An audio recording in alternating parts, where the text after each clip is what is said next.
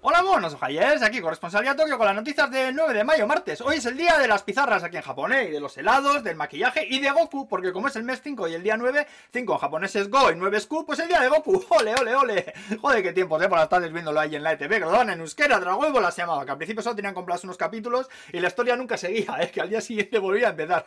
Y lo volvíamos a ver entero a la vez de Galta, no te creas. Una cosa al lío, la noticia no sé si del día o del año se la atraco en Ginza en Tokio en la tienda de roles, ay, pero en pleno día. Tres tíos vestidos de negro con más máscaras ahí, como si fuesen de la, de la casa de papel, entraron a la tienda con palancas, se liaron a romper escaparates ahí, las vitrinas y a mangar relojes, pero con toda la puta tranquilidad del mundo, ¿eh? Digo esto porque hay vídeo, que lo he visto, ¿eh? Que es que la gente seguía pasando como si nada, y le grababan con el móvil y toda la hostia, joder, que yo veo eso y echo a correr y no para hasta que ponga Welcome to Osaka o algo, madre mía, qué miedo. Después los tíos salieron a medio corriendo, se montaron en un monovolumen de eso, salieron moviendo, ¿eh? Carretera para adelante, vaya movida todo, ¿eh? Ni guardias de seguridad, ni policía, ni hostias, ¿eh? Bueno, aunque hoy en los periódicos dicen que han detenido a cuatro, que se supone que están relacionados con el robo ¿eh? Aunque todavía parece que hay uno por ahí que están buscando. Joder, en serio, ver el vídeo, pues parece la promoción de una serie o algo, ¿eh? Luego también en Tokio, que no nos aburrimos, os lo digo ya, explotó una lata de café en la estación Nishiarai, hiriendo a una chica de 20 años que estaba cerca, ¿eh? Aquí han detenido a un ciudadano chino que le vieron por la cámara, por las cámaras de seguridad, que dice que todo fue un accidente, ¿eh? Que él simplemente había reciclado la lata echándole detergente para luego usar en casa, que lo, según esa historia, pues lo habría mangado el trabajo, el detergente o algo, yo que se mete, todo a ver.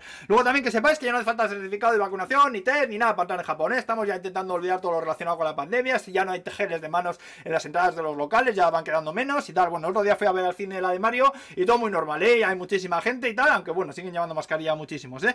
¿eh? pero vamos, que vuelven los festivales y los machuris y los fuegos artificiales, que este verano va a ser un, verano normal, por fin, joder. Luego tengo productos, han sacado camisetas del estudio Ghibli, ¿eh? Que son muy cucas, pero como todo el estilo de esta gente, caras como ellas solas, ¿eh? Una cami vale 6.600 yenes, casi 45 euros, hostia, cómo se flipa el Miyazaki, ¿eh? Y luego saca también camisas de los gusarapos Pokémon esos, ¿eh? Que son camisas normales, pero con la silueta de un monaco ahí en una esquina de un monaco de esos hay que, casi ni se ve, así pequeñito, y en los puños de la camisa tiene las pokebolas esas. Total, 11.000 yenes la broma, ¿eh? 74 euros. Tócate los huevos. Yo no me pongo esa mierda de mani aunque me paguen la universidad de mi hijo, te lo digo, ¿eh?